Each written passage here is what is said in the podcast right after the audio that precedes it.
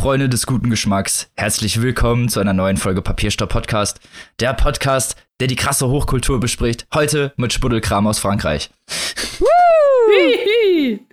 Yay! Wie immer wühle ich mich durch diese schmuddeligen Themen nicht alleine und habe meine liebsten Mitpodcasterinnen dabei. Zum einen die liebe Annika. Hallo! Und die liebe Maike. Bonjour! ich bin schon voll drin im Thema, Leute. So muss so das. soll es sein, genau. Und natürlich, wenn es um Schweinkram geht, auch in der ersten Reihe der liebe Robin. Ja, beste, beste Anmoderation ever von meinem Namen. Bevor es aber wirklich zum richtigen Schmuddelkram dieser Folge geht, haben wir aber trotzdem natürlich noch ein paar kontroverse Themen im Vorgeplänkel.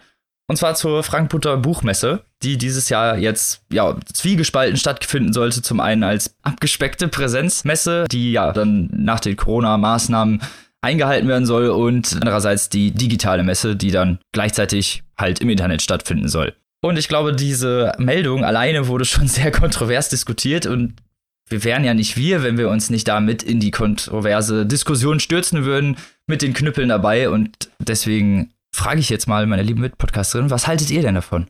Ich äh, bin da sehr zwiegespalten, um nicht zu sagen eher fast äh, ablehnend, äh, dass diese Messe stattfindet, weil ähm, also zum einen ja ist es ja bis Oktober nur noch eine gewisse Zeit hin, man weiß nicht, was bis dahin passiert. Und zum anderen ist es ja tatsächlich aktuell so, es wird ja viel gelockert momentan, das ist ja auch schön, wir freuen uns ja alle dass wir jede Woche ein bisschen mehr wieder am alten Leben, so will ich es mal nennen, äh, teilhaben können. Aber das geht meiner Meinung nach zumindest, so habe ich die letzten Wochen die Erfahrung gemacht, das geht eigentlich nur, wenn diese großen Veranstaltungen weiterhin abgesagt bleiben. Also die letzten Tage bei uns auch hier in Niedersachsen äh, kam es zu einigen größeren Ausbrüchen und das war halt immer der Fall, wenn halt viele Leute auf einem Punkt zusammen sind, sei es bei einer Feier oder bei einer anderen Veranstaltung oder an einem Arbeitsplatz, wo viele Menschen zusammenarbeiten. Und es ist ja halt wirklich so, du weißt es ja nicht, du musst ja nur eine Person irgendwie dabei haben, die ähm, vielleicht irgendwas in sich trägt und alle anderen dann ansteckt und dann ist so eine Messe natürlich schnell so ein Superspreader und wie gesagt, immer natürlich unter Vorbehalt, dass man nicht weiß, wie sich das alles bis Oktober entwickelt, aber ja, also ich finde es doch schon sehr bedenklich und äh, ja, der zweite Faktor ist dann ja auch diese Mischform, die uns auch so ein bisschen Mhm. zu denken gibt, nicht wahr, Maike?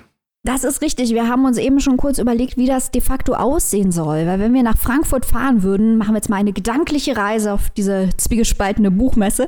Nach Frankfurt fahren würden, würden an den Präsenzveranstaltungen teilnehmen, wenn wir nicht einen Laptop mitnehmen und abends im Hotelzimmer dann die digitalen gucken. Da müsste man sich ja im Praktischen äh, für eins entscheiden. Entweder bleibt man zu Hause und macht äh, den digitalen Teil oder man fährt hin, guckt es sich ähm, präsenzmäßig an. Beides zusammen funktioniert nicht so richtig.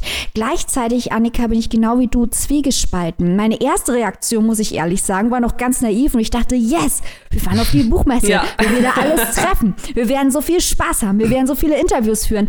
Aber da gibt es ja jetzt auch schon unendlich viele Absagen aus den Gründen, die gerade schon genannt wurden, die auch sehr nachvollziehbar sind. Viele große Verlage, die wir häufig im Programm haben und deren Autoren und Autorinnen wir häufig im Programm haben, werden gar nicht da sein, so dass es wahrscheinlich doch eher eine Geistermesse wird, ähm, eine eher traurige Veranstaltung. Und ähm, ja, die Frage ist natürlich, wie verhält man sich jetzt? Weil ein Faktor, der natürlich auch wichtig zu bedenken ist, was für das Veranstalten der Messe am Ende spricht, ist das Geld. Und das meine ich jetzt gar nicht negativ, weil auch Kulturschaffende sollen davon leben können. Kultur soll nicht umsonst sein, Literatur soll nicht umsonst sein. Die Verlage und die Autorinnen und Autoren müssen Geld verdienen. Ich nehme auch an, dass das der Antrieb ist, diese Messe doch stattfinden lassen zu wollen. Nur die Frage ist, ob hier die Kosten, die gesundheitlichen Kosten nicht einfach zu groß sind, ob es nicht zu gefährlich ist und wie man diesen finanziellen Ausfall nicht vielleicht anders ausgleichen könnte. Vollkommen richtig. Es ist auch zu der jetzigen Zeit einfach sehr vorschnell vorgeschossen, zu sagen, dass sie stattfinden wird und dass sie da stattfinden darf, weil die Lockerung oder man überhaupt noch gar nicht weiß, wie die Gesetzeslage bis dahin sein wird und ob solche Veranstaltungen überhaupt stattfinden dürfen. Und daher wirkt es halt einfach von außen zumindest. Und ich glaube, da war halt auch bei der Diskussionsrunde dann doch sehr viele, die darauf äh, hingewiesen haben. Und was ich mir auch schnell gedacht habe, ist, dass es dann doch ja wirklich ums Finanzielle geht. Klar ist das natürlich eine große finanzielle Bürde für die äh, Buchmesse, wenn sie nicht stattfinden kann. Aber die gerade diese Pluralistik mit dem Digitalen und der Präsenz hat halt einfach kein gutes Zeichen gesetzt von außen, weil jetzt alle sehr verwirrt sind und die meisten dann doch auch natürlich wegen der grassierenden Pandemie einfach nicht damit einhergehen, dass sowas stattfindet, weil es halt einfach, wie ihr schon sehr gut angemerkt habt, äh, Personenleben kosten kann und die Chancen für einen Ausbruch nicht gerade verringert werden dadurch. Und äh, ja, so eine Messe immer natürlich ein Risiko darstellt. Es ist schade eigentlich deswegen, weil es so dargestellt wurde. Man hätte ja auch sagen können, es bleibt einfach eine digitale Messe und wird einfach nur digital stattfinden und das Ganze so auch marketingtechnisch und pressetechnisch porträtieren können. Aber es wurde einfach durch diese, diese Zwiespältigkeit ist, ist natürlich jetzt auch für die, die, Besucher oder die potenziellen Besucher nicht ganz klar, wer da jetzt überhaupt reingelassen wird, wer, was da auch überhaupt für einen Sinn stattfindet, wenn alle Verlage halt auch schon abgesagt haben, die wirklich großen Publikumsbreit gelesen werden. Ja, also zum Beispiel die gesamte Holzbrink-Gruppe fällt aus. Das sind dann Verlage wie Kiwi, S. Fischer, Trümmerknauer, Rowold. Random House hat auch abgesagt. Das ist ähm, Heine, Goldmann und die ganzen großen wirklich, also das ist, ist eine, ist eine Nummer. Also diese ganzen Ankerstände nennen wir es einfach mal, diese ganzen Ankerverläge sind einfach alle nicht mehr da und dadurch fällt ja eigentlich auch schon fast die Präsenz weg. Hm. Und das ist dann natürlich auch wieder schlecht für die Kleinen, die sich eventuell aufrappeln, doch hinzugehen, weil dann natürlich der Publikumsverkehr wiederum so gering ist, dass es sich finanziell dann am Ende auch nicht lohnt. Das ist so genau. ein kleines bisschen eine Falle für alle Beteiligten. Hm. Ja, hinzu kommt ja auch noch Gastland der diesjährigen Messe ist Kanada. Ja, das kann man sich auch äh, nur schwer hm. vorstellen, wie Kanada mit kanadischen Autorinnen und Autoren, Verlagen, wie auch immer, dann da in Frankfurt vertreten sein möchte. Also dieser Begriff, den Maike vorhin auch schon mal gebracht hat von der Geistermesse, ich glaube, das trifft es schon ziemlich gut. Und ähm, mhm. ja, das hört sich dann halt auch irgendwie ziemlich gruselig an, ne? Vollkommen richtig. Und ich glaube auch, dass nicht viele Leute wirklich darauf scharf sind, wirklich auf so eine Messe zu gehen, gerade weil sie halt auch erst im September stattfindet und bis dahin auch überhaupt noch nicht festzustellen ist, ob sich das bis dahin vielleicht ein bisschen detensiviert und man äh, dann auch dahin gehen kann, äh, ohne Bedenken. Mhm. Ich hoffe halt wirklich, gerade weil Annika das eben auch angesprochen hat, dass Kanada als Gastland im nächsten Jahr nochmal genannt wird und das nicht quasi die Chance, die kanadischen Autoren, ich meine, das sind Leute wie Margaret Atwood, Tanya Tagak, Joshua Whitehead, die eventuell alle nach Frankfurt hätten kommen können. Das wäre so großartig gewesen. Ich hoffe, dass man dieses Land einfach nächstes Jahr nochmal nennt mhm. und nicht das quasi als, als Ausfall verbucht ja. und zum nächsten Land übergeht, weil es wirklich spannend gewesen ja. wäre. Das wäre genau. auf jeden Fall nur fair. So ist es. Und ja, nach unserer Meinung, glaube ich, wäre es besser, bleibt zu Hause, guckt euch das digital an und wir hoffen, glaube ich, einfach alle, dass dann auch genug Lesungen und Interviews und sonstiger Content dabei rumkommt, dass wir alle bespaßt werden, trotz keiner Präsenzdarstellung. Wir bleiben dran, halten euch auf dem Laufenden. Genau, genau. so wie ihr uns kennt, genau. Kommen wir zum zweiten kontroversen Thema dieses Vorgeplänkels und zwar zu den Ausschreitungen in den USA, die angefangen in Minneapolis aufgrund des Todes von George Floyd einem schwarzen Mann, der von einem Polizisten zu Tode erstickt wurde, angefangen haben. Dieses Video ist relativ präsent durch die Presse gegangen und ich glaube auch hier haben viele Leute davon Wind bekommen. Diese Ausschreitungen, die jetzt daraufhin stattfinden, ergreifen natürlich jetzt das ganze Land. Und sie sind auch Thema in der Literaturszene, die sich natürlich dazu auch geäußert hat. Also mir blutet da doppelt das Herz, muss ich sagen, weil ich ähm, eine Zeit lang in Minneapolis gearbeitet habe ist echt schrecklich, was dort äh, passiert. Und ähm, wir werden auch gleich noch ein paar Literaturtipps geben zur Situation der Black Community in den USA. Äh, denn diese Ausschreitungen sind natürlich auch der Tatsache geschuldet, dass es nicht, ganz sicher nicht das erste Mal äh, ist, dass die Black Community Polizeigewalt ausgesetzt ist. Und wie Robin gerade schon gesagt hat, ähm, ist es natürlich auch ein Thema in der Literaturszene. Der Lyriker Dane Smith aus Minneapolis, der schon viele Preise für seine Poesie gewonnen hat, ist äh, mit dabei auf den Straßen, ähm, hilft dort, demonstriert dort. Nana Kwame Adjebrenja, dessen Buch Friday Black über Polizeigewalt oder allgemein Gewalt gegen Schwarze wir vor ein paar Sendungen erst vorgestellt und diskutiert haben, äh, äußert sich auch. Wie nah es auch an der Realität ist. Genau, genau. Er äußert sich auch auf, auf Twitter über die Situation und dass seine Verwandten in Ghana ihm nahelegen, nach Ghana zu kommen, ähm, weil sie Angst um ihn haben in den USA. Äh, Barack Obama äußert sich, Harry Kunzru äußert sich, Roxanne Gay. Also auf Twitter ähm, ist die literarische Community in den USA sehr laut und stellt sich dort gegen diese Polizeigewalt gegen Schwarze. Und wir raten natürlich dazu, schwarze Autoren zu lesen, schwarze Autoren zu unterstützen, sich zu informieren über die Situation. Als allererstes natürlich Friday Black ähm, von Nana Kwame Adjebrenja, das wir vor ein paar Folgen hier diskutiert haben. Dann natürlich äh, von Robin vor einigen Folgen vorgestellt, Tanahasi Coates. Robin, du hattest ja über seinen ersten Roman Der Wassertänzer gesprochen. Mhm. Äh, Im Kontext der Situation der Black Community. Besonders interessant sind natürlich auch seine Essays zwischen der Welt und mir, ist auf Deutsch erschienen. Uh, We Were Eight Years in Power kann man auf Englisch bekommen. Und natürlich immer gut James Baldwin, The Fire Next Time. Und ich glaube, Annika, du hast auch noch ein paar Schätze, die du den Leuten ähm, nahelegen willst. ja, also zumindest eins, und zwar ist das ein Sachbuch. Das nennt sich ohne, der Titel ist Ohne Gnade, Polizeigewalt und Justizwillkür in den USA von Brian Stevenson. Ähm, Brian Stevenson ist ein äh, Anwalt, auch ein äh, schwarzer Mann und er ist auch Professor an der juristischen Fakultät der New York University und Mitbegründer und Geschäftsführer der Equal Justice äh, Initiative, also eine Organisation, die sich für Menschen einsetzt, die unter die Räder der amerikanischen Justiz kommen. Und er hat in diesem Buch also seine, ja, eine Auswahl seiner Fälle, die ihm so im Laufe seiner Jahre begegnet sind. Ähm, also es geht da um willkürliche Verhaftungen, um rassistische Vorurteile durch die Polizei oder die Justiz. Es geht um 13-jährige Kinder, die Jahre in Isolationshaft verbringen müssen. Es geht um den Alltag im Gefängnis äh, und also wirklich sehr, sehr schockierend.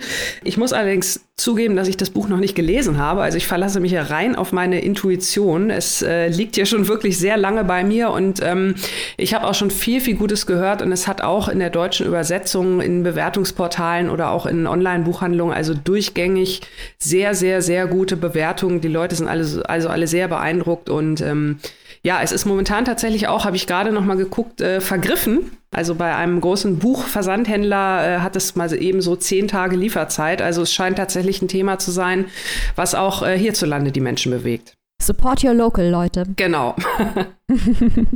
Genau. Und als abschließenden äh, literarischen Tipp zu diesem Thema äh, kann ich noch Colson Whitehead anfügen, der ja mit Underground Railroad und die Nickel Boys einen, einen etwas historischen Blick auf diesen Rassismus und auf diesen lang verwurzelten Rassismus wirft, was aber natürlich genauso wichtig ist und gerade im historischen Kontext wirklich äh, ja sehr eindringlich nochmal vermittelt, wie lange das Ganze schon existiert und wie hart das auch noch immer im System verwurzelt ist. Vielleicht, Robin, weisen wir noch darauf hin, äh, dass wir diese Sendung hier natürlich aufzeichnen ähm, und dass es jetzt Sonntag ist. Wir wissen also nicht, was sich jetzt in den letzten Tagen zugetragen hat in den USA.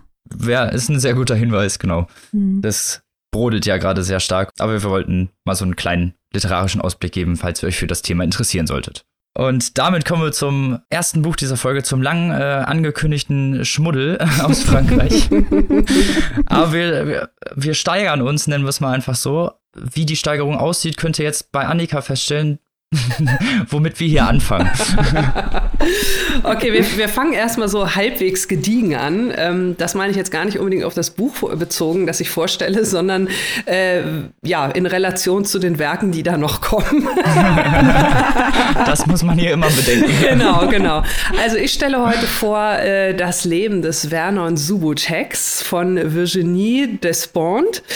Ein absoluter, ja, aufsehenerregender Roman, der, als er in Frankreich erschien, 2015, also wirklich da die, die Medien und die Presse bestimmt hat, Bestsellerlisten angeführt, äh, Preise, die Kritiker sind alle völlig durchgedreht. Also es war wirklich ein Bam, kann man sozusagen äh, sagen. Und das vielleicht vorneweg absolut zu Recht. Also Maike und ich sind große Subutex-Fans. Ja. Ich würde fast sogar sagen, Subutex hat uns äh, so ein bisschen zusammengeführt.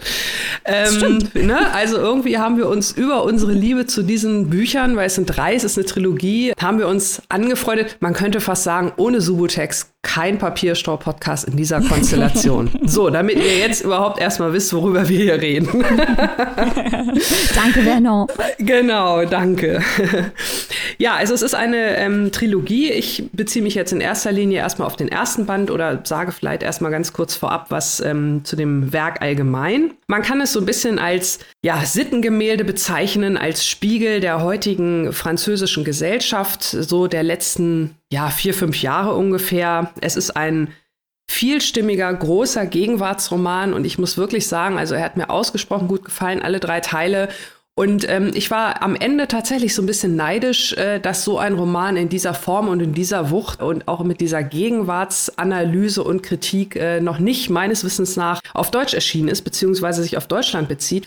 Also wir hatten natürlich in den äh, vergangenen Sendungen auch schon mal deutsche Bücher, die so in die Richtung gehen, zum Beispiel das Sachbuch nochmal Deutschboden von Moritz von Uslar oder den Roman Arbeit von Thorsten Nagelschmidt. Das ist schon äh, schön und gut und das geht in die Richtung und das, da hätte ich gerne noch ein bisschen mehr von, weil Subotex sind halt, wie gesagt, drei Bücher, A400 Seiten, also wirklich 1200 Seiten, bam.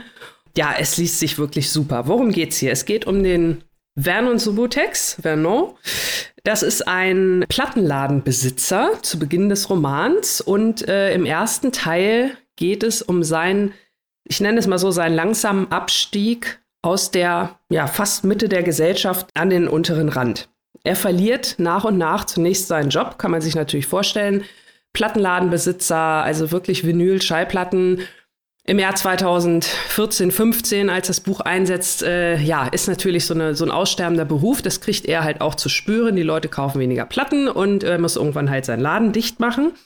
Dann stirbt auch noch sein Förderer, so möchte ich es mal nennen. Und zwar ist das sein äh, guter alter Freund Alex Bleach. Den kennt er auch schon sehr, sehr lange und der ist dann irgendwann berühmt geworden. Ein ganz großer Rockstar, weltbekannte Ikone, also ne, reich und berühmt und so weiter und so fort. Und der hat halt äh, seinen alten Kumpel Vernon immer so ein bisschen unterstützt, auch finanziell.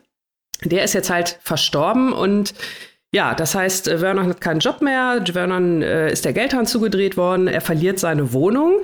Und dann geht es halt darum in dem Buch, dass er sich sozusagen auf so eine Art Abschiedstour von seinem Zivilleben begibt, ohne dass er äh, sich dessen bewusst ist natürlich. Und er versucht also ja, Unterschlüpfe zu finden bei alten Bekannten, bei Ex-Freundinnen, bei Menschen, die er irgendwo mal kennengelernt hat. Er versucht sich also, ja, man könnte ein bisschen böse sagen, durchzuschnorren, aber dadurch, dass er so ein gut vernetzter Mensch ist, der halt jahrelang in der Szene unterwegs war und dadurch, dass er auch so ein kleiner sympathischer Filou ist, so möchte ich es vielleicht mal beschreiben, ähm, schafft er es tatsächlich, äh, hier und da unterzukommen äh, mit unterschiedlichen Ergebnissen. Ne? Also kann man sich ja vorstellen, wenn da irgendwie so ein alter Kumpel, Mensch, hier kann ich ein paar Nächte bei dir auf der Couch schlafen, dann sagt man vielleicht erstmal ja, aber dann irgendwann nach einer gewissen Zeit möchte ihn man dann vielleicht auch wieder loswerden, aus welchen Gründen auch immer. Und äh, ja, Vernon steigt also, kann man wirklich so sagen, immer weiter ab im Laufe des Buches und ähm, das ist schon sehr erschreckend, muss ich sagen. Also das ist auch. Das Buch könnte auch heißen der Niedergang des Genau, genau. Äh, zumindest der erste Teil. Also das ist es wirklich. Der erste Teil beschreibt halt seinen, seinen Abstieg. Ähm, das hat mich sehr bewegt, weil das vor allem auch so schnell gehen kann. Ne? Macht man sich ja auch gar nicht so oft Gedanken drüber. Menschen, die wohnungslos sind oder obdachlos sind.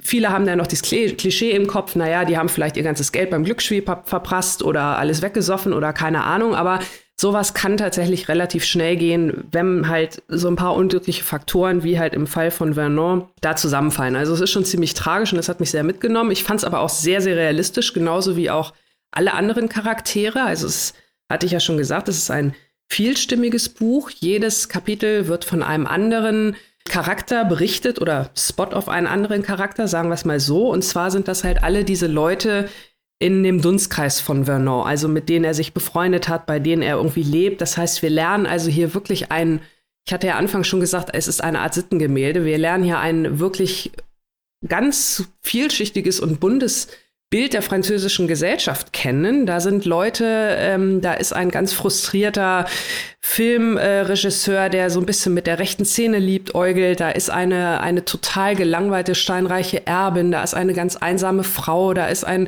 transsexueller Pornstar. Da ist ein Typ, der seine Frau schlägt. Äh, da ist eine junge Muslimin, die vielleicht eventuell gerade dabei ist, sich zu radikalisieren und so weiter. Also ihr seht völlig aus allen möglichen ähm, Schichten und Spektren der äh, französischen Gegenwartsgesellschaft. Und das ist natürlich nicht immer angenehm, bei diesen Leuten im Kopf zu sein, wenn die ihr Kapitel erzählen. Ne? Ich hatte ja gerade schon so ein paar gesagt, ne? so ein Typ, der seine Frau schlägt oder so. Das tut schon teilweise weh, da mitzulesen, aber das hat mich also wirklich echt total gepackt, weil es alles so echt und real und auch irgendwie so einzigartig klang. Also ich fand das alles komplett spannend zu lesen, auch die unangenehmen Seiten. Literatur darf auch unangenehm sein. Und ich finde es sowieso immer wichtig, dass Literatur halt irgendwelche Art von Emotionen auslöst. Und ähm, das hat das Buch also wirklich ganz, ganz toll gemacht. Der Stil war halt auch toll mit den Wechseln immer in den, in den ganzen Kapiteln. Also rundum ein wirklich toller Roman. Und ähm, das ist nur der erste Teil. Die äh, zweiten, der zweite und der dritte Teil, der zweite, vielleicht ohne inhaltlich groß, äh, groß drauf einzugehen, ich will ja nichts spoilern inhaltlich. Der zweite ist ein bisschen, sage ich mal, positiver, so habe ich ihn empfunden. Und der dritte Band schlägt dann schließlich den ganz großen Bogen. Nochmal zur französischen Gegenwart äh, weiß man ja auch, was da in den letzten Jahren los war. Äh, die Terroranschläge auf Charlie Hebdo oder ähm, in dem, bei dem Rockkonzert ja, also das, da hat äh, Virginie Despons sich so richtig einen von der Seele geschrieben, möchte ich mal sagen. Und äh, also super, ich bin echt absolut beeindruckt von allen drei Büchern. Ja, Maike, du hast sie auch alle gelesen. Ich hatte es ja eingangs schon gesagt. Das ist ja unser gemeinsame große Leidenschaft. Äh. Manche Leute haben gemeinsam Song, wir haben gemeinsame Buchreihe. Genau, genau, so wie sich das gehört. Möchtest du in diese in dieses Fangirling ein wenig mit einsteigen an dieser Stelle? Äh, von ein wenig kann hier keine Rede sein. Ich liebe, liebe, liebe diese Reihe. Das ist wirklich so, ihr kennt es bestimmt auch. Es gibt so Bücher, die liest man. In dem Moment, wo man sie liest, merkt man schon, das ist was ganz Besonderes und das macht was mit einem, das packt einen, das verändert einen. Und genau so ein Buch ist Vernon Subutex. Aus den Gründen, die du genannt hast, es zieht einen durch die gesamte französische Gesellschaft. Dadurch, dass Vernon eben dieser Drifter ist, trifft er Leute aus allen gesellschaftlichen Schichten. Und dieses Buch ist sehr, sehr roh und sehr, sehr brutal in der Sprache und in der Darstellung gesellschaftlicher Realitäten. Also, um vielleicht mal ein bisschen auszuführen, warum das hier als großer Schmuddelkram von uns angepriesen wird. äh, kleine Anekdote von Goodreads, ein ähm, befreundeter Reviewer, äh, der sehr viel Ahnung von Literatur hatte, das ist jetzt kein Diss gegen ihn, ähm, war derartig beleidigt von der Krassheit dieses Buches und von der direkten Sprache und von der Darstellung von extremen Situationen und extremen Haltungen, dass er das Buch an Amazon zurückgeschickt hat und ähm, eine Erstattung verlangt hat, weil das keine Literatur sei. Äh, äh, Amazon war dumm genug, ihm wirklich dieses Buch zu erstatten. Das am Rande. Aber das ist ähm, das, was es mit manchen Büchern macht. Also dieses Buch ist wirklich in der Lage, manche Leute extrem zu triggern, dass sie sagen, das akzeptiere ich nicht mal mehr als Literatur. Ich würde eben das Gegenteil hier behaupten. Äh, Despont will hässliche gesellschaftliche Realitäten abbilden und Empathie erzeugen für die Personen, die in der Gesellschaft durchs Raster fallen. Mhm. Und das macht sie, indem sie eben diese ges krassen gesellschaftlichen Realitäten in keinster Weise beschönigt und in einer sehr direkten Sprache abbildet. Und ich, genau wie Annika, habe mich das extrem beeindruckt, habe mich reingezogen. Ich war absolut äh, begeistert. Vielleicht noch ein kleiner Punkt zum äh, Skandalpotenzial dieses Buches. Das wurde aber, glaube ich, in, in Deutschland vor allem äh, diskutiert, nämlich die Person Virginie Despont. Virginie Despont hat früher mal als Prostituierte gearbeitet und auch ähm, als Kritikerin für Pornos gearbeitet. Sie hat einen Film gemacht, dessen Titel ich hier nicht übersetze. Er heißt auf Französisch. Es gibt Pornokritiker? Äh, ja. Berufswunsch. oh nein, müssen wir uns hier jemand anders suchen, der hier mitmacht. Ab nächste Woche ist Roller nee, das, war nur, das war nur ein ganz doofer Spaß. Podcast Porno fängt doch fast alles gleich an. ja, Der Anfang, Robin, kannst du ja mit äh, Virginie Despons Film Baise-moi, der für exzessiven Sex und exzessive Gewalt sogar verboten wurde teilweise. Also sie ist auch eine Person, die das Extreme sucht oder das, was, sagen wir mal, vom gesellschaftlichen Durchschnitt als extrem klassifiziert würde. Aber es wäre ein riesengroßer Fehler und ich fand das auch von der deutschen Literaturkritik wirklich dumm, dieses Buch nur aus dieser Linse zu sehen und auf diese biografischen Daten der Autorin runterzubrechen und zu reduzieren, weil dieses Buch, wie Annika schon gesagt hat, ist ein Gesellschaftspanorama und das ist ein ernsthafter Gesellschaftsroman mit gesellschaftskritischen Ansätzen, der literarisch wertvoll ist. Ein ganz fantastisches Buch. Da stellt sich natürlich die Frage, Robin, wieso hast du es noch nicht gelesen? Das ist jetzt die gute Frage. Äh, wenn ihr später hört, was ich lesen musste, könnt ihr vielleicht. Du wolltest es. Ihr könnt ihr vielleicht damit eher d'accord gehen, wieso ich leider dieses Werk überspringen musste, aber es klingt wirklich unglaublich interessant, gerade auch natürlich in der experimental literarischen Hinsicht äh, des Textes, wo wir auch immer drauf fokussiert sind und uns eigentlich auch immer sehr einig sind, dass sowas gerade den echten Kern von Literatur sehr gut trifft. Und dementsprechend war ich natürlich zwar sehr angefixt, aber wie gesagt, leider nicht in der Lage zu frönen. Ja, also Maike, ich äh, kann mich tatsächlich nur noch mal bedanken, dass du den Hinweis gerade äh, mit der Sprache gebracht hast. Ähm, das ist mir tatsächlich jetzt äh, im ersten Aufwallen meiner Positivgefühle so ein bisschen durchgerutscht. Aber das stimmt, äh, genau wie Maike sagt. Also die Sprache ist wirklich sehr, sehr rau und direkt und explizit. Aber ich fand es jetzt ähm, zu keiner Zeit so, dass es irgendwie gemacht wird, nur um zu schocken. Also es mhm. ist wirklich, es ist realistisch, es passt zu den Charakteren, es ist alles rundum stimmig. Gut, man muss halt wissen, worauf man sich einlässt. Wie gesagt, da wird kein Blatt vor den Mund genommen, aber wir sind ja alle erwachsene Menschen und ich kann auch verstehen, wenn Leute sowas nicht lesen möchten. Gut, okay. Da hat ja jeder andere Geschmäcker. Ihr wisst jetzt Bescheid. Äh, was ich toll fand, Maike, das hast du auch gerade schon gesagt, dass diese Sprache ja auch einen Sinn und Zweck hat und was mit einem macht. Also ich habe das wirklich auch bei einem Kapitel erlebt. Ähm, das wurde von einer Figur erzählt, mit der ich so überhaupt nichts gemeinsam habe, die also in meinen Augen ganz, ganz, ganz schlimme Dinge macht und ähm, die in diesem Kapitel erklärt, warum sie diese Dinge macht oder warum sie nicht anders kann. Ich finde das nach wie vor alles ganz, ganz furchtbar und, und schrecklich und das gehört alles verboten, aber irgendwie überhaupt mal in so einen Kopf reinzugucken, also das hat mich wirklich äh, sehr, sehr fasziniert und äh, genau wie Maike gesagt hat, schafft Despons ist da tatsächlich so ein bisschen Empathie, auch wenn sie überhaupt nicht angebracht ist an der Stelle, auch bei mir hervorzurufen, in dem Moment, in, äh, ja, in dem ich das als Leserin erlebe. Also das war wirklich schon, ähm, ja, es war ein, ein sehr gruseliger Ort in dem Kopf dieser Person, mhm. sage ich mal, aber es war auf jeden Fall ein lohnenswerter Ausflug.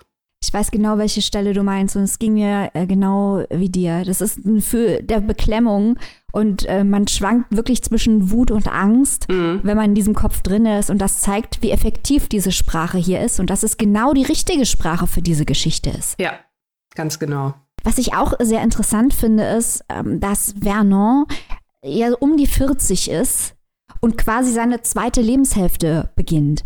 Und ein großes Thema in diesem Buch ist auch, also viele Menschen, die er trifft, sind auch in diesem Alter. Und es geht häufig darum, dass sie die Ideale ihrer Jugend vergessen mhm. oder verraten und welchen Selbsthass das in ihnen auslöst. Das fand ich auch ein wahnsinnig interessantes Thema, was quasi die gesellschaftlichen Umstände mit manchen Personen in dem Buch machen und sie zum, unter Umständen dazu bringen, gegen ihre Überzeugungen zu handeln, um einen eigenen Vorteil zu erreichen. Und wie sich das dann auf die Gesellschaft als Ganzes auswirkt, fand ich sehr intelligent gemacht, weil es aus so verschiedenen Richtungen diskutiert wurde. Das, das sehe ich ganz genauso ihr müsst es einfach lesen. Es tut mir leid, ich kann jetzt auch gar nichts mehr dazu sagen.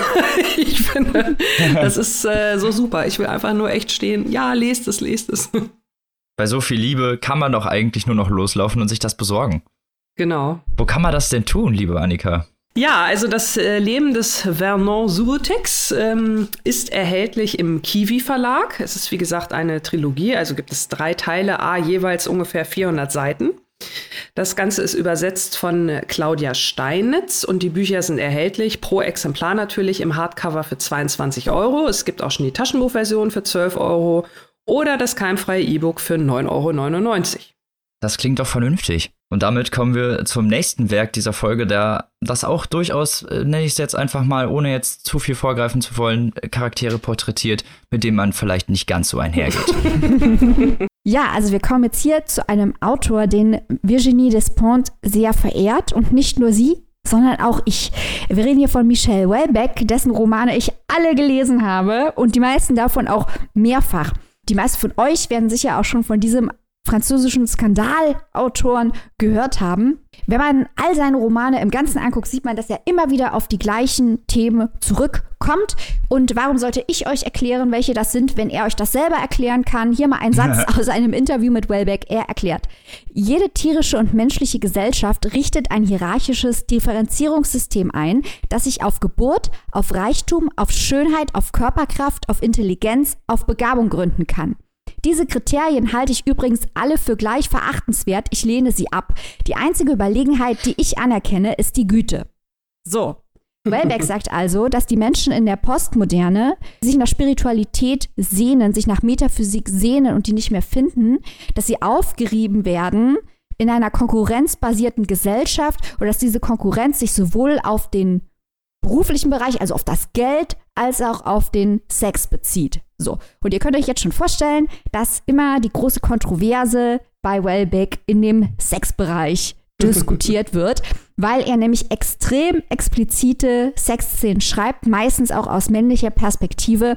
Und das treibt den ein oder anderen Kritiker und die ein oder andere Kritikerin gerne mal die Wände hoch. So, vielleicht jetzt mal kurz das Buch, über das wir heute reden, damit ihr wisst, worum es da geht. Das ist der große Klassiker von Wellbeck, Elementarteilchen. Da treffen wir zwei Brüder, Halbbrüder, um genau zu sein. Michelle, in vielen Romanen von Michelle Wellbeck kommen Michelle-Figuren vor, ähm, die aber nie er sind. Also auch das gerne bei Wellbeck. Da heißt es immer, äh, dieser Michelle, das ist doch der Autor. Nein, seid nicht so dumm, auf diese Finden reinzufallen. Also diese Brüder, Michelle und Bruno, ähm, Halbbrüder, sind die Kinder von Eltern, die sich im Großen und Ganzen eigentlich nicht um sie kümmern, äh, die Mutter ist, ähm, hat sich der New Age-Bewegung angeschlossen, möchte sich selbst verwirklichen, vernachlässigt ihre Söhne. Die Väter sind aus unterschiedlichen Gründen auch als Erziehungsberechtigte nicht zu gebrauchen und geben ihre Verantwortung ab. Bruno und Michelle sind nicht in der Lage, ernsthafte Beziehungen zu anderen Menschen aufzubauen und flüchten eigentlich beide in unterschiedliche Richtungen. Also Bruno als junger Mensch äh, wird sexuell immer wieder abgelehnt, leidet darunter und später verliebt er sich und lebt dann alles aus. Also wir reden hier von Urlaubsbekanntschaften und Gruppensex und Swingerclubs und das volle Programm, während Michelle äh, sich stark zurückzieht, eigentlich nie ein wirkliches Verhältnis zu seiner Sexualität entwickelt, aber ein berühmter Wissenschaftler wird, der eine Möglichkeit findet, durch Genmanipulationen die Menschen von Angst und Trauer zu befreien, also quasi einen neuen Menschen zu schaffen. Das alles wirft jetzt natürlich sehr, sehr, sehr viele philosophische Fragen auf. Aber erstmal vielleicht zum Inhalt. Wir erleben also das Aufwachsen von diesen zwei Brüdern. Wir erleben, wie sich beide verlieben, wie beide enttäuscht werden. Und das ist eigentlich die Handlung. Aber im Großen und Ganzen kann man das, man kann das so weglesen und es ist interessant und spannend, wenn man gegen explizite Sexszenen nichts einzuwenden hat. Da ist massig drin. Ähm, das muss man wissen. Ja, aber ich finde, also mich riecht sowas jetzt nicht auf, weil sind halt Sexszenen mhm. drin, mein Gott. Aber man kann das Ganze auch als philosophischen Thesenroman lesen, wo es eben um die Einsamkeit geht, wo es um die Entfremdung geht, die Unmöglichkeit, Beziehungen zu anderen Menschen aufzubauen und auch die Frage, besonders interessant, die New Age-Bewegung, bestimmte Religionen und die Wissenschaft streben an, uns zu befreien, auch durch Medikamente, Stichwort Opioidkrise, mhm. ähm, uns zu befreien von, von Angst, und von Trauer. Nur die Frage ist, sind wir da noch Menschen? Die Frage ist also, diese Welt, die der Wissenschaftler Michel schaffen kann durch Genmanipulationen, denen alle Menschen diese negativen Gefühle nicht mehr haben, ist das eine Utopie oder ist das nicht eigentlich eine Dystopie? Der Mensch schafft sich ja dann selber ab, denn Mensch zu sein bedeutet auch traurig zu sein und bedeutet auch mhm. Angst zu haben. Und das ist äh, eine wahnsinnig spannende Diskussion. Ich finde das immer traurig, dass Wellbeck, der bestimmt auch Positionen vertritt, ähm, die man stark kritisieren kann. Also es ist keineswegs so, dass ich mit allem übereinstimme, äh, was Wellbeck in seinen Romanen so durchspielt. Aber ich finde, äh, dieser Ansatz, den ich jetzt gerade dargestellt habe, der geht häufig so ein bisschen in dem Gepolter unter, in den extrem krassen Szenen, die da teilweise gezeigt werden und in, in der medialen Darstellung, die sich auch wirklich auf diese diese Extreme kapriziert. Man muss natürlich auch sagen, Wellbeck wirft immer Finden und die Presse springt immer drauf. Ob das so schlau von ihm ist, weiß ich jetzt auch nicht. Aber der hat einfach wahnsinnig viele intelligente Fragen, die er in seinen Büchern stellt. Und ich lese deswegen seine Bücher gern, weil es immer schlau ist und weil er immer den Finger in so manche Wunde reinlegt äh, und weil es niemals langweilig ist und immer interessant ist. Und er stellt halt Fragen wie zum Beispiel, und das sind natürlich wirklich provokante Fragen, ob unsere postmodernen Ideen, wie zum Beispiel New Age, was er einem Beispiel der Mutter, die ich eben erwähnt habe, durchspielt, ob das wirklich die Frauen befreit oder ob sie das nicht einer anderen Form von Traurigkeit und Unterdrückung unterwirft. Das kann man durchaus mal alles diskutieren. Vollkommen richtig. Auch die sexuelle oder geistige Freiheit, die da in Frage gestellt wird, ob das wirklich so gut ist, sich diesen, diesem Ungewissen auszusetzen. Ja, weil, äh, weil die Menschen natürlich auch die Ambiguität schwer ertragen können. Die sehen sich nach Eindeutigkeit. Die wollen das eine Extrem oder das andere. Und Wellbeck äh, fragt halt, ob nicht vielleicht beide Extreme schlecht sind. Gibt aber gleichzeitig auch keine Antwort, was das Richtige ist. Und das provoziert natürlich, und das ist als, Le als Leser auch schwer zu ertragen, teilweise. Also ein Autor, den ich sehr schätze. Gerade dieses Buch hat mich übrigens auch ein bisschen erinnert an Leif Franz Allegro Pastel. Können wir vielleicht auch gleich noch drüber sprechen? Die Parallelen hatte ich auch aufgeschrieben. Ja? Okay, Robin, dann sag du mal, welchen Eindruck du hattest, weil es war ja dein erster Wellback und ich freue mich riesig, dass du dich ihm mal zugewandt hast. Ja, ich freue mich riesig, dass du es mir empfohlen hast. Vielen Dank nochmal an der Stelle. Gerne, gerne. Ich habe mich äh, sehr gerne in diese Welt reingestürzt, gerade was du schon gesagt hast, Hullebeck unglaublich viele Fallböden äh, projiziert. Also der Leser ist sich eigentlich nie wirklich sicher, was denkt der Autor. Mhm. So, es wird alles sehr emotional und sehr persönlich und sehr subjektiv dargestellt, aber die Subjektivität ist in jeder Sekunde eigentlich offensichtlich. Also es gibt keine Sekunde, in der man wirklich glaubt, dass Hollebeck hier äh, Idealistik projiziert, sondern eher mit dem Leser spielt und mit seiner eigenen Vorstellung von dem, was Hollebeck ähm, hinterfragt. Ja.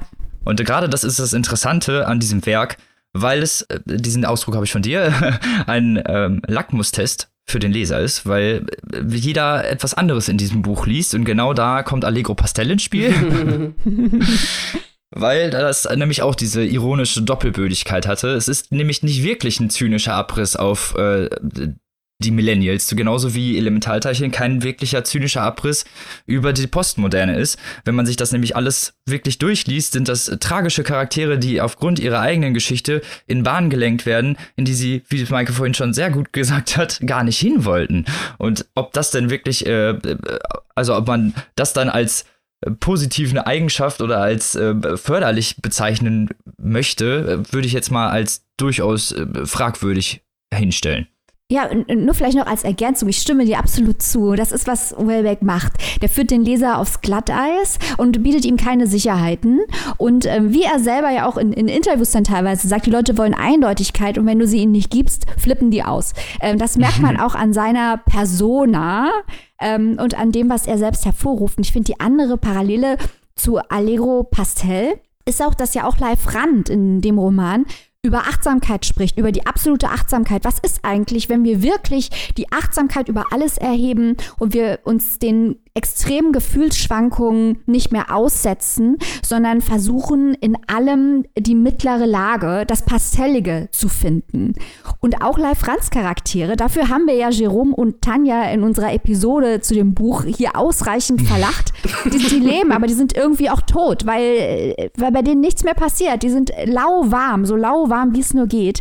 Oder auch Wellbeck diskutiert so ein bisschen darüber, ob dieses Lauwarme überhaupt noch menschlich ist, wenn man es ins absolute Extrem treibt. Er treibt es halt mit Michelle und seiner Genmanipulation, also Michelle, der Figur im Roman, und mhm. der Genmanipulation ins absolute Extrem.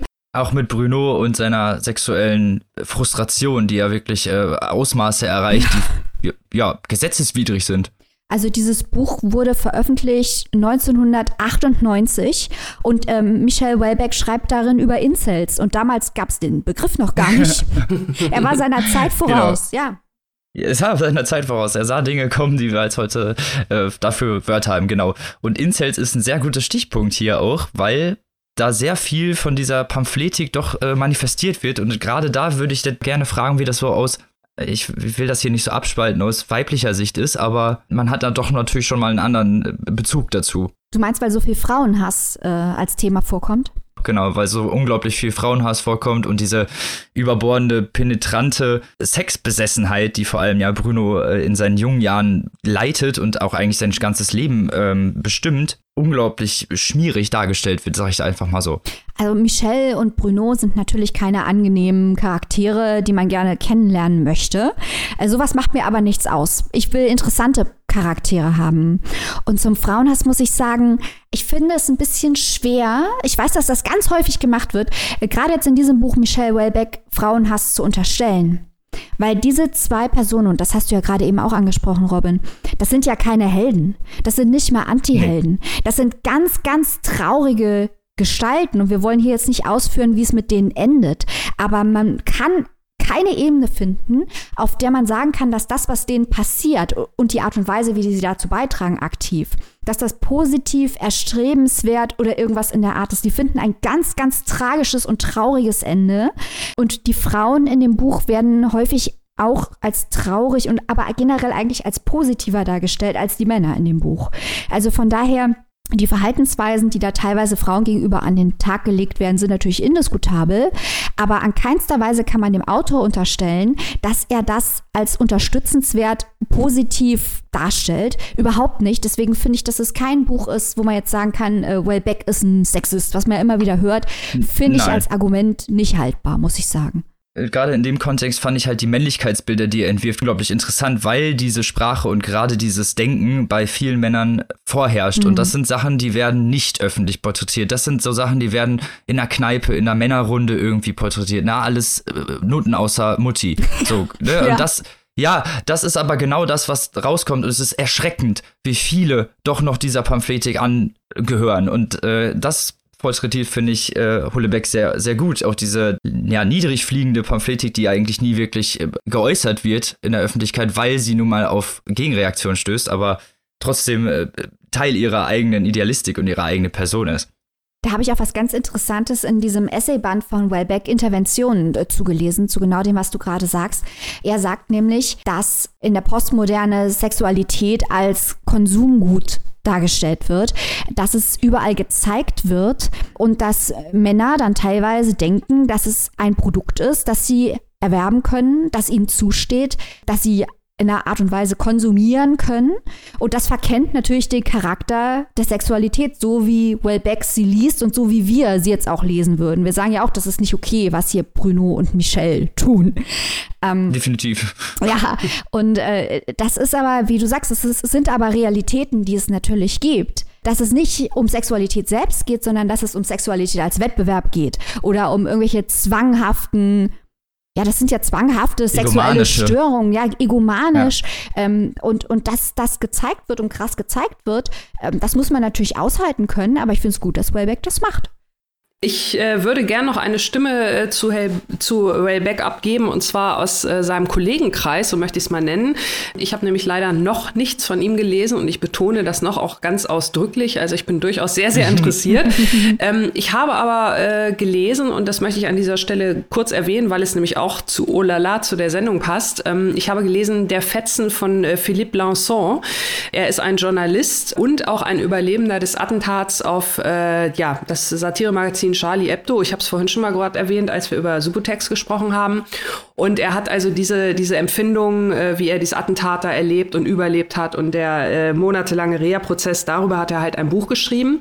Und lustigerweise wird dieses Buch von Wellbeck geklammert. Also an, am Anfang, es ist nämlich so, dass er an dem Tag, an dem das Attentat ist, sich gerade auf ein Interview mit Wellbeck äh, vorbereitet. Das war zu der Zeit, als Unterwerfung erschienen ist. Und das heißt, es, dieser, dieses Buch der Fetzen beginnt und endet so ein bisschen mit ähm, Wellbeck. Und auch das, was ihr gerade schon angesprochen habt, das äh, ja so ein bisschen reaktionäre, frauenfeindliche, das bespricht er also auch. Und da heißt es in dem Buch, ich habe die Zitate extra mal rausgesucht, also in Bezug auf ähm, Beck sagt er, ich störte mich weder an seiner Frauenfeindlichkeit noch an seiner reaktionären Ironie. Ein Roman ist schließlich kein Tugendhort.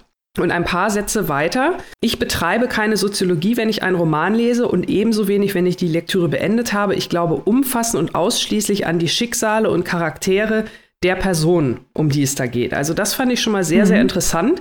Das deckt sich ja so ein bisschen mit dem, ähm, was sie auch gerade gesagt hat. Und später wird auch Houellebecq noch mal selbst zitiert. Da sieht er ihn, glaube ich, irgendwie im Fernsehen oder liest ein Interview mit ihm. Und das scheint ihn ja auch so fasziniert zu haben, das Zitat, dass er das auch noch mal aufnimmt.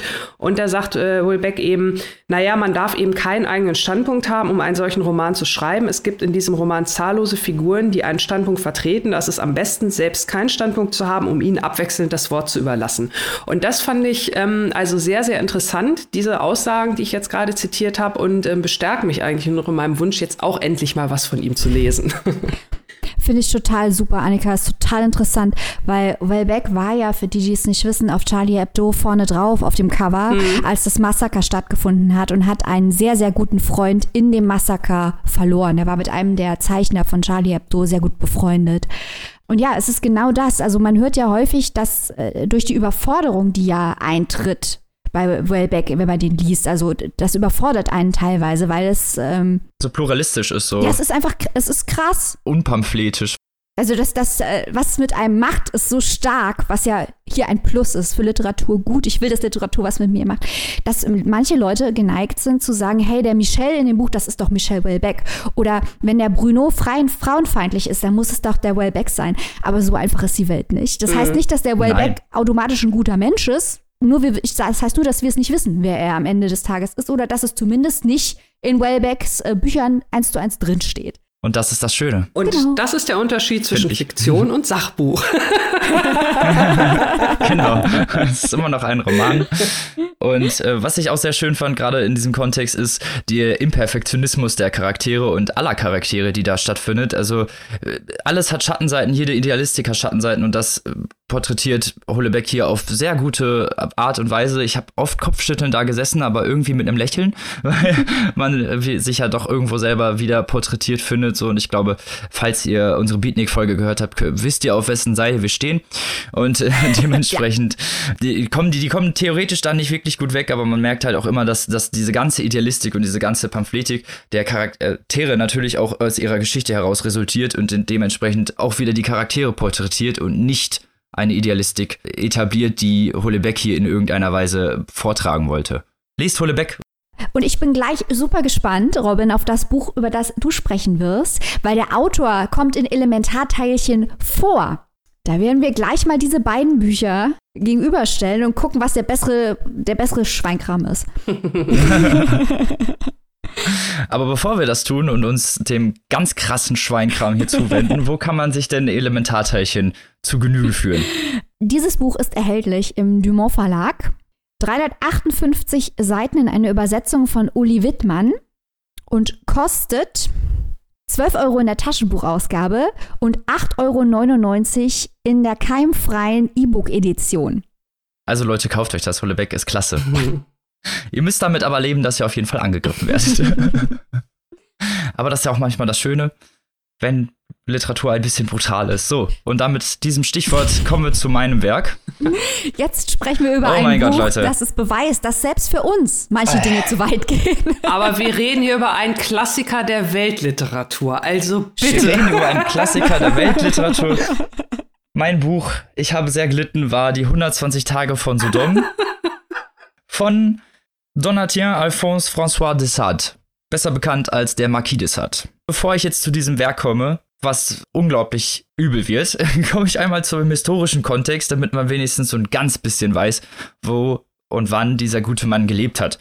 Geboren ist er nämlich 1740 in die obere französische Bourgeoisie, heißt im Adelstand eines sterbenden Adelsstands theoretisch, aber immer noch Adel, heißt ist in Schlössern groß geworden, wurde von verschiedenen äh, Verwandten großgezogen und hat das erste Mal Aufsehen erregt, als er festgenommen wurde wegen Sittenwidrigkeit. Und das wird nicht das einzige Mal bleiben, dass der gute Mann festgenommen wurde. Der hat nämlich die größte Zeit seines Lebens in Irrenanstalten oder Gefängnissen verbracht.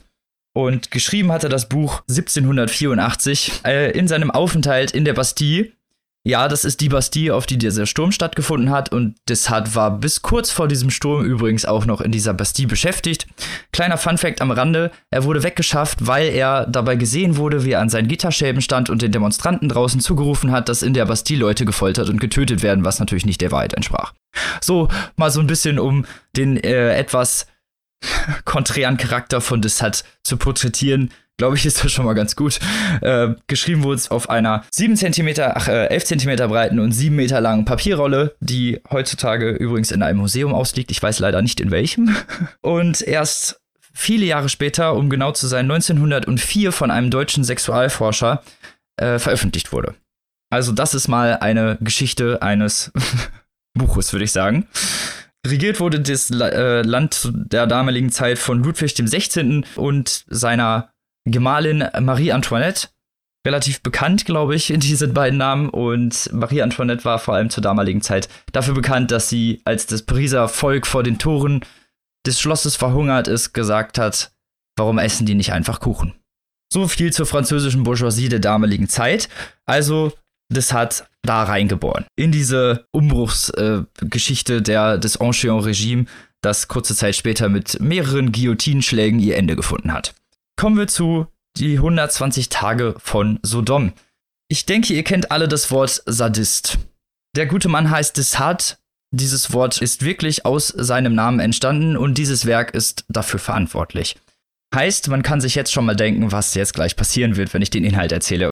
Es geht um vier Hauptprotagonisten, vier Libertines im mittleren Alter zwischen 45 und 60 Jahren, die mit mehreren Sklaven oder äh, wie sie es bezeichnen, Sklaven in einem Landsitz, einem Schloss festsitzt. Das Ganze geht über 120 Tage und beschreibt eigentlich so ein bisschen den äh, idealistischen Verfall dieser Leute und ihrem völlig hedonistischen, brutalen Hang zum Sadismus, der hier auf vollends brutale und wirklich sehr visuell prägende Weise ausgeufert wird wie ich schon gesagt habe, es sind mehrere Sklaven oder es sind mehrere Sklavenverbände, äh, sagen wir es mal so, vor allem sehr viele junge Leute.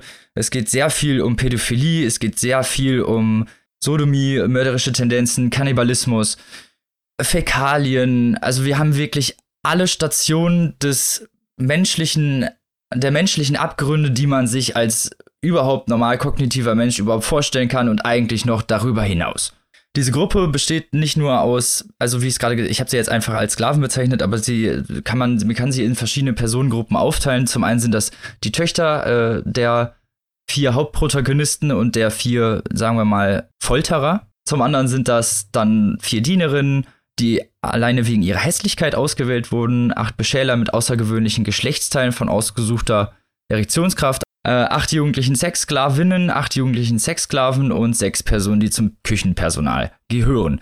Das ist so die Auswahl von den Personen, die da stattfinden und generell, wie ich schon gesagt habe, porträtiert dann die 120 Tage des Sodom einfach wirklich die 120 Tage, wie vier Folterer mit, ihr, mit ihren Sklaven umgehen und, und wie sie die zugrunde richten. Und damit ist der Handlungsverlauf eigentlich an dieser Stelle schon abgearbeitet, weil mehr kann ich eigentlich und darf ich auch nicht erzählen, aber es ist wirklich unglaublich widerwärtig neutral geschrieben. Das Ganze ist fast wie eine Nacherzählung äh, von jemandem, der einfach nur wirklich ganz kranke Szenen sich ausgedacht hat und das Ganze auf Papier gebracht hat. Äh, zu Anfang wird es erst noch aus charakteristischer Sicht äh, geschildert, also verschiedene Charaktere, die dann die Vorgänge in diesem Haus äh, darstellen und auch wirklich jede Szenerie sehr visuell prägnant darstellen, gleichzeitig aber auch mit fehlender emotionaler Ebene. Also es geht hier wirklich nur um den reinen Tätervorgang obwohl die Szenen teilweise aus der Opfersicht geschrieben werden.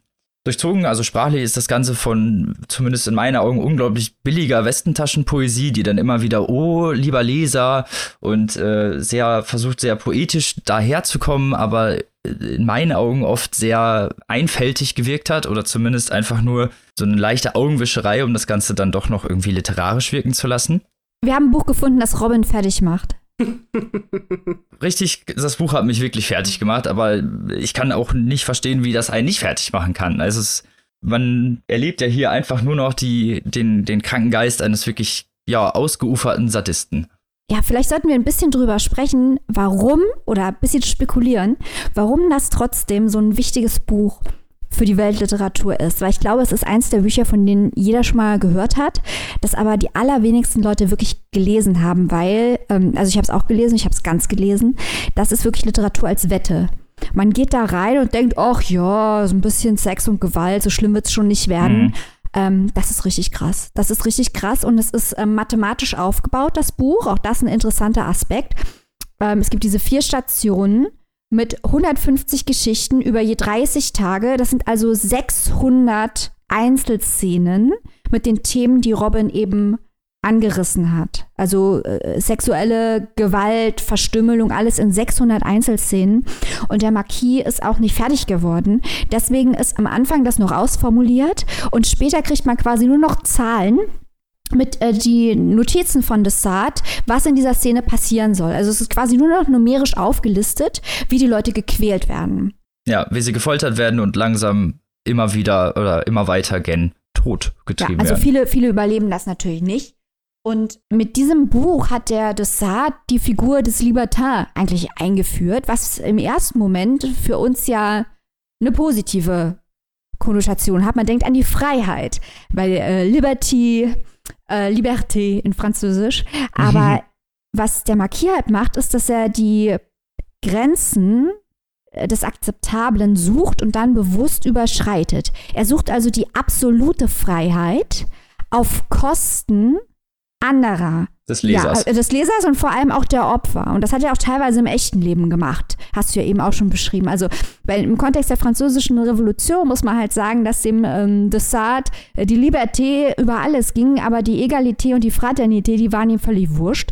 Er hat eben mit dieser Figur des Libertin die extreme Freiheit ausgelotet als philosophisches Konzept. Und ich finde es ganz interessant, dass das dann diskutiert wurde von Leuten wie Gilles Deleuze und Simone de Beauvoir, dass Leute diskutiert haben, inwiefern das vielleicht eine Satire auf Jean-Jacques Rousseau sein könnte. Und ich habe so ein kleines bisschen das Gefühl, dass weil dieses Buch so wahnsinnig extrem ist, man versucht Erklärungen zu finden, warum der Marquis das gemacht hat. Weil alles, was man erklären kann, macht einem weniger Angst. Und wenn es keinen Unterbau gäbe, wie eben die verschiedenen Kritiker und Philosophen versucht haben, hier zu sehen, also den Zusammenhang mit der französischen Revolution und so, ist bestimmt alles da. Aber ich möchte hier mal die These aufstellen, dass am Ende vom Tag Desart geguckt hat, wie weit er in der transgressiven Literatur gehen kann. Und es ist verdammt weit. Und er wollte vor allem schocken und er wollte sehen, was er mit einem Leser machen kann. Und ich glaube, man darf es sich nicht so einfach machen, da Erklärungen für zu suchen, sondern man muss es ein Stück weit auch auf sich wirken lassen äh, und das aushalten können. Und ich glaube, das ist auch äh, eigentlich das Hauptanliegen des Marquis, möchte ich hier mal zur Diskussion stellen. Genau, wie du schon sagst, das kann man natürlich von verschiedenen Perspektiven aus betrachten. Gerade jetzt die äh, Gründe für dieses Werk überhaupt zu existieren, sind natürlich sehr kontrovers diskutiert. Und meiner Ansicht nach war es eigentlich, das hat, hat natürlich versucht, irgendwie mit, der, mit den Grenzen zu spielen, hat aber auch mit den Grenzen seiner eigenen Idealistik gespielt, weil er selber nun mal diesen äh, Hang hatte und nicht umsonst das Wort Sadist geprägt hat. Zumindest in dem Buch kam es mir halt einfach oft so vor, dass das halt seine eigenen kranken Fantasien, die er sich da ausgedacht hat, einfach auf Papier bringen wollte. Es war auch ein, also für mich ist es ein Stück weit Egoismus, was er gemacht hat. Es geht nicht darum, den idealistischen Tellerrand zu erweitern, sondern ihn zu sprengen. Und in diesem Fall ist es zu überbordend und zu sehr auf die einzelnen Szenen porträtiert, als dass es irgendwie noch als Satire oder als Abstrich gelten könnte, in meinen Augen. Und ich glaube, dass genau das das Ziel Marquis war, dass er die möglichst größte Leserschaft dazu kriegen wollte, genau das zu sagen. Und auch bei mir hat es funktioniert. ähm, es ist einfach, äh, es ist einfach krass und es ist wirklich interessant, in welchen Kontexten, in welchen philosophischen Kontexten ähm, es ernsthaft diskutiert wurde. Da ist ja auch eine andere Ebene, in der es ums rein Narrative geht. Also da sind ja Prostituierte, die eingeladen werden, abends perverse Geschichten zu erzählen, die wir hier garantiert nicht nacherzählen werden. Und das ist so ein kleines bisschen ähm, eine Satire auf Tausend und eine Nacht. Also er nimmt verschiedene kulturelle Konzepte und stellt die auf den Kopf und macht aus denen eine richtige Horrorshow. Ähm, dumm war der Marquis nicht, muss man ihn mal lassen. Das, das wollte ich ja nicht sagen. ähm, also das Interessante ist ja eigentlich, dass sich der Marquis jeglicher Lesart am Ende des Tages entzieht. Ähm, es ist so extrem und so explizit und so transgressiv, was ja, wie gesagt, Libertin genau seine Absicht war, so weit zu gehen, wie es irgendwie geht, die absolute Freiheit zu finden, dass es nicht mehr möglich ist, ihn zu kategorisieren und dass man ihn natürlich in verschiedene Erklärungskontexte, geschichtlich und philosophisch und auch literaturhistorisch versuchen kann einzubinden und man findet bestimmt auch Ansatzpunkte.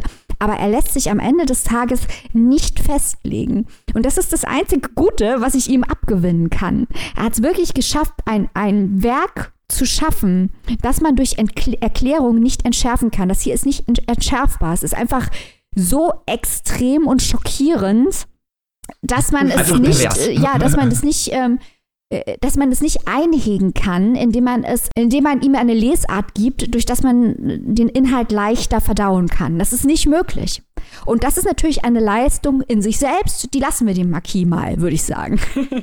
Also was, was von, Was ich auch aus. ganz äh, interessant finde, ihr merkt ja schon, äh, man kann sehr viel über dieses Buch sprechen und sehr viel über dieses Buch diskutieren und auch philosophieren. Ähm, Vielleicht möchtet ihr euch ja auch eine Meinung davon machen. Also erst nochmal noch mal ganz äh, großes Lob, äh, vor allem auch an Robin, dass er sich das Buch jetzt in so relativ kurzer Zeit komplett durchgearbeitet hat. Ähm, ich habe es nicht ganz. Ich glaube, ich brauche da so ein bisschen kleinere Häppchen, aber ähm, vielleicht so für die erste Meinungsbildung, äh, vielleicht der Hinweis an dieser Stelle, dass dieses Buch, äh, man kann, glaube ich, auch einen sehr, sehr guten Eindruck gewinnen, ohne es komplett von vorne bis hinten gelesen zu haben. Also das hätte ich auch nie äh, gedacht, dass ich sowas mal über ein Buch überhaupt sage, aber es hat eine, es hat, also zumindest über so ein fiktionales Werk, es hat eine relativ lange Einleitung, äh, die so das Setting erklärt. Robin hat euch gerade schon sehr viel erklärt, wie es überhaupt entstanden ist, wie die Entstehungsgeschichte war und ähm, ich sag mal, wenn man so dieses Grundwissen hat und dann einfach mal so ein bisschen drin rumblättert, ich sag mal so ein paar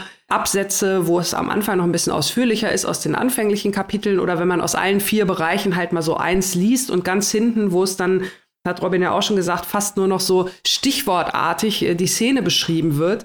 Ähm, ich glaube, dann bekommt man schon wirklich einen sehr, sehr guten Eindruck, um sich zumindest grundsätzlich ähm, an unserer Diskussion hier zu beteiligen oder äh, ja, sich da selber halt auch ein Bild von zu machen. Also das finde ich auch ganz interessant. Das hatte ich in der Form, glaube ich, beim Buch auch noch nicht. Also ich glaube, du hast natürlich hundertprozentig recht, Annika, aber ich finde, so geht das nicht. ähm, ich würde das auch nie machen sonst. Aber äh, also ich, äh, werd, ich, ich hätte nur auch, gerade wie Robin es so, so schnell gelesen hat, irgendwie in ein paar Wochen, ähm, oh, das wäre mir echt too much gewesen. Mhm. Also dann lieber so jeden, nach dem Motto, jeden Abend ein Kapitelchen wie Sandmännchen oder so. Oh Gott, ich weiß nicht, ob es das schlimmer macht in dem Fall. Ich glaube wirklich, dass der volle Effekt dieses Buchs sich nur entfaltet, wenn man es wirklich ganz liest. Ja. Weil es ist extrem schwer erträglich, ja. extrem schwer erträglich. Aber auch ein interessanter und schockierender Effekt ist, am Anfang macht man dauernd das Buch zu und denkt, oh, ich kann nicht mehr. Ja. Man stumpft aber spätestens in der Hälfte, und das ist bitter, stumpft man ab. Und dann denkt man, ach, jetzt noch 800 Varianten von dieser Art, Leute zu quälen. Und dann machst du es noch da und dann machst du es noch hier. Und man, das ist, hat was Mathematisches. Das Ganze hat was von einer mathematischen Versuchsanordnung. Das stimmt. Und es ist auch faszinierend, wie schnell man dann einfach abstumpft, weil man merkt, wie einfach Perversionen einfach nur variiert werden über 600 Stationen. Und das hat natürlich auch was irre. Das ist am Ende vom Tag ist dieses Buch auch irrsinnig langweilig. Das muss, muss mm. auch mal gesagt werden. ja, ja, danke ja. schön, dass du es so sagst, weil genau das ist es. Ich kann es, also ich, ich glaube, wir können es alle niemandem wirklich empfehlen zu lesen, weil es einfach, es ist unglaublich langweilig. Es wird neutral, wie du es schon gesagt hast, ab Mitte der Hälfte und man fühlt sich eigentlich selber schon schlecht, dass man so abstumpft. Aber äh, gerade in Anbetracht der Härte dieser Szenen ist das einfach auch normal. Und es liest sich wirklich nicht gut. Es macht keinen Spaß, dieses Buch zu lesen. In keinster Weise. Es gibt keinen einzigen Punkt, wo ich sagen kann, das Buch hat irgendwie Spaß gemacht. Nein. So, das, nein. so. Und ich war, ich war am Anfang, da habe ich gedacht, okay, es ist vielleicht ein, so eine historische, ne, so ein historischer böser Abriss vielleicht auf Ludwig den 16. und auch die französische Bourgeoisie, wie sie mit ihren Untertanen umgeht. Und das könnte man vielleicht denken, ist es aber nicht. Also diese ganze, wie du es Merkel auch schon gesagt hat, man braucht überhaupt keinen Sinn darin finden, weil es gibt keinen. So, de Sade wollte einfach nur krank sein und das ist in Ordnung, so, aber als man das und wir, wir fragen ja nie, ob Literatur existieren darf, so, äh, sondern nur, ob sie, wir sie lesen müssen. So, es geht ja nicht darum, ob das existieren darf. Es ist einfach, es eröffnet es auch keine neue Perspektive oder so. Es ist nicht irgendwie ein Basiswerk irgendwie für weitere Tabubrüche. Das ist es nicht.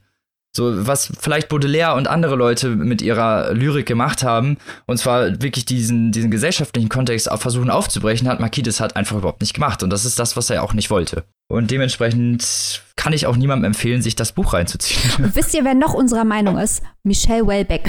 er sagt nämlich, in Wirklichkeit äh, waren äh, diese Leute, äh, die sich damit äh, beschäftigen und dafür Erklärungen finden, genau wie am Meister der Marquis de Sade, absolute Materialisten, Genussmenschen auf der Suche nach immer stärkerem Nervenkitzel. Und er sagt, bei ihm ist Sexualität unschuldig und nie transgressiv. Damit ist er quasi ein Anti-Marquis de Sade. ähm, ich wollte, wenn er das so sagt. das sagt er, also das mit dem Antimarkides sagt, das sag ich. Ja, okay, okay, alles klar. Achso, das, das, ähm, achso, das ist deine Ich wollte vielleicht okay. nur noch ganz kurz anmerken äh, zu dem, was ich vorhin gesagt habe. Ich meine, äh, also liebe Hörerinnen und Hörer, äh, wir sind ja alle nur Menschen unterm Strich und ihr habt jetzt hier unsere Besprechung gehört und seht also wirklich, wie entsetzt wir alle drei sind. Und ich kann mir durchaus vorstellen, let's be honest, jeder ist irgendwie neugierig ne, und möchte vielleicht mal äh, reinschnuppern. Man hat das ja vielleicht mal, dass man irgendein Buch äh, hier auch vorstellt, wo wir sagen, oh, da ist diese eine ganz extreme Szene drin, ne? Und dann, äh, ja, wo finde ich sie denn? Wo muss ich denn hier blättern und so? Bei den 120 Tagen von Sodom ist es also tatsächlich so, du hast 479 Seiten und es ist eigentlich völlig egal, wohin du blätterst. Es ist wirklich alles Bäm. Also das meinte ich halt vorhin, man muss es nicht komplett lesen. Also gerade in hinteren Seiten, lest da einfach mal eine halbe Seite und du weißt genau, warum wir hier äh, uns so echauffieren, so möchte ich es mal sagen. Sehr gut ausgedrückt, Annika. Robin, willst du überhaupt noch sagen, wo man es kaufen kann? Der arme Anaconda Verlag tut mir jetzt wirklich ein bisschen leid, weil die können halt auch nichts dafür. und äh, wie gesagt, wie ich schon gesagt habe, es ist nicht die Frage, ob dieses Buch existieren darf, sondern einfach nur, warum man sich das reinziehen sollte. Wir können es euch nicht empfehlen, es bringt niemanden wirklich was, es bringt euch nicht weiter und es, es ist auch literaturhistorisch überhaupt nicht wichtig. Aber nichtsdestotrotz äh, hat Robin ja auch am Anfang gesagt, ähm, es ist ein Klassiker der Weltliteratur. Es steht auch auf diesem, auf dieser Liste 1001 Bücher, die man gelesen haben sollte, bevor das Leben zu Ende ist. Also es scheint auf jeden Fall Redebedarf zu geben. ich glaube, ich glaube, das ist das Einzige, was, was dieses Werk innehat, so dass es einen bestimmten Redebedarf äh, hervorruft, weil man nun mal einfach super mhm. schockiert ist von diesem gesamten Buch. Und zwar von jeder einzelnen Szene, von jeder einzelnen Seite eigentlich. Und Leute, das Ding hat 480 ja. davon. Falls ihr euch das zu Genüge führen möchtet, könnt ihr das im Anaconda Verlag für 7,95 Euro im Hardcover tun. Das Buch ist hinterlegt in diesem Fall mit äh, sehr expliziten äh, viktorianischen Holzschnitten, die eigentlich das Hübscheste in dem ganzen Buch sind. Ja, das ist so ein bisschen wie Antikporno. Das ist ganz lustig. Robin, du als Pornokritiker müsstest das doch interessant finden. Die Pornohistorie. Oh, scheiße, den, den möchte ich jetzt aber hier nicht weghaben, den, äh, den das Na, hättest du gleich mal unter Beweis stellen können, deine neue Jobperspektive. Ja, Anaconda Verlag hat viele tolle Bücher, aber nicht das. So, und deswegen lest es einfach nicht. Es ist toll, so im Regal stehen zu haben, um zu tun, als wenn man irgendwie intellektuell, aber jeder, der das gelesen hat, wird dieses Buch am liebsten direkt in den Müll werfen, weil dieser Schund nicht das Regal verstanden soll. Weil ich kriege ja ein Trauma, wenn ich jedes Mal dieses Cover sehe. Wobei das nichts mit dem Cover an sich zu tun hat. Nur die Assoziation Nein, mit dem Buch. Das ist ein schönes Bild, was da vorne drauf ist. So, um das auch nochmal zu sagen. Ja. Ihr werdet es bei uns ja auf Instagram sehen. Ja, gesehen, gesehen haben. haben. Und? Ja. Und damit, Körb, ist diese schöne Folge zu Ende, leider mit einem etwas äh, negativ konnotierten Abschluss, aber wenn wir uns natürlich in den, wie wir es schon gesagt haben, französischen Avantgardismus stürzen, dann ist natürlich die härteste Fulminanz uns gerade recht. Und dass das manchmal vielleicht auch ein bisschen fehlschlägt, ist ja auch einfach nur Teil von Literatur. Ah, und wir haben ja auch von Anfang an äh, gesagt, wie sich die Sendung entwickeln wird, ne? Also. Ja, und ich meine, das ist, äh, das ist eins der großen Werke der Weltliteratur. Es gefällt uns nur einfach nicht. genau. Wir haben euch ja schon mehrfach vorgewarnt in den letzten Folgen, dass, dass die Folge heftig wird. Aber ihr habt ja drei, zwei andere tolle Bücher, beziehungsweise eigentlich vier andere tolle Bücher, die ihr euch jetzt besorgen könnt. Und dementsprechend hoffen wir mal, dass ihr genauso begeistert von der kontroversen Literatur seid wie wir. Oh la la. Mais oui. Um es abzuschließen. Bleu. Mon Dieu. So, jetzt haben wir alle einmal einen coolen Ausdruck rausgehauen und damit kommen wir, kommen wir zum letzten Teil dieser Folge und zwar dem kleinen Ausblick auf nächste Woche. Was, meine lieben Kolleginnen, habt ihr denn dabei? Jetzt bin ich mal gespannt. In drei kurzen Worten. Ja, ich habe ähm, dabei mein erstes Wort ist Nazi-Zeit. Mein zweites Wort, wenn es denn als eins zählen darf, ist New York. Und das dritte ist Funken. Hm. Interessant. Funken kleingeschrieben, vielleicht noch als Hinweis an dieser Stelle, also das Verb. Jetzt mach's doch interessant. Dann sage ich Geschwister, Holland, Märchen. Sehr schön. Sehr schön. Mein erstes Wort ist mit einem auch gleich Geschwister. Verlust und Einsamkeit. Oh Mist, ich hätte auch Geschwister nehmen können, ne? Ich hätte auch Verlust nehmen können. Ah, wie, Also es wird aber eine richtig lustige Folge nächstes Ja. Mal. Jede Menge lustige Themen. ihr merkt schon. Wir halten die Fackel des Positiven hoch.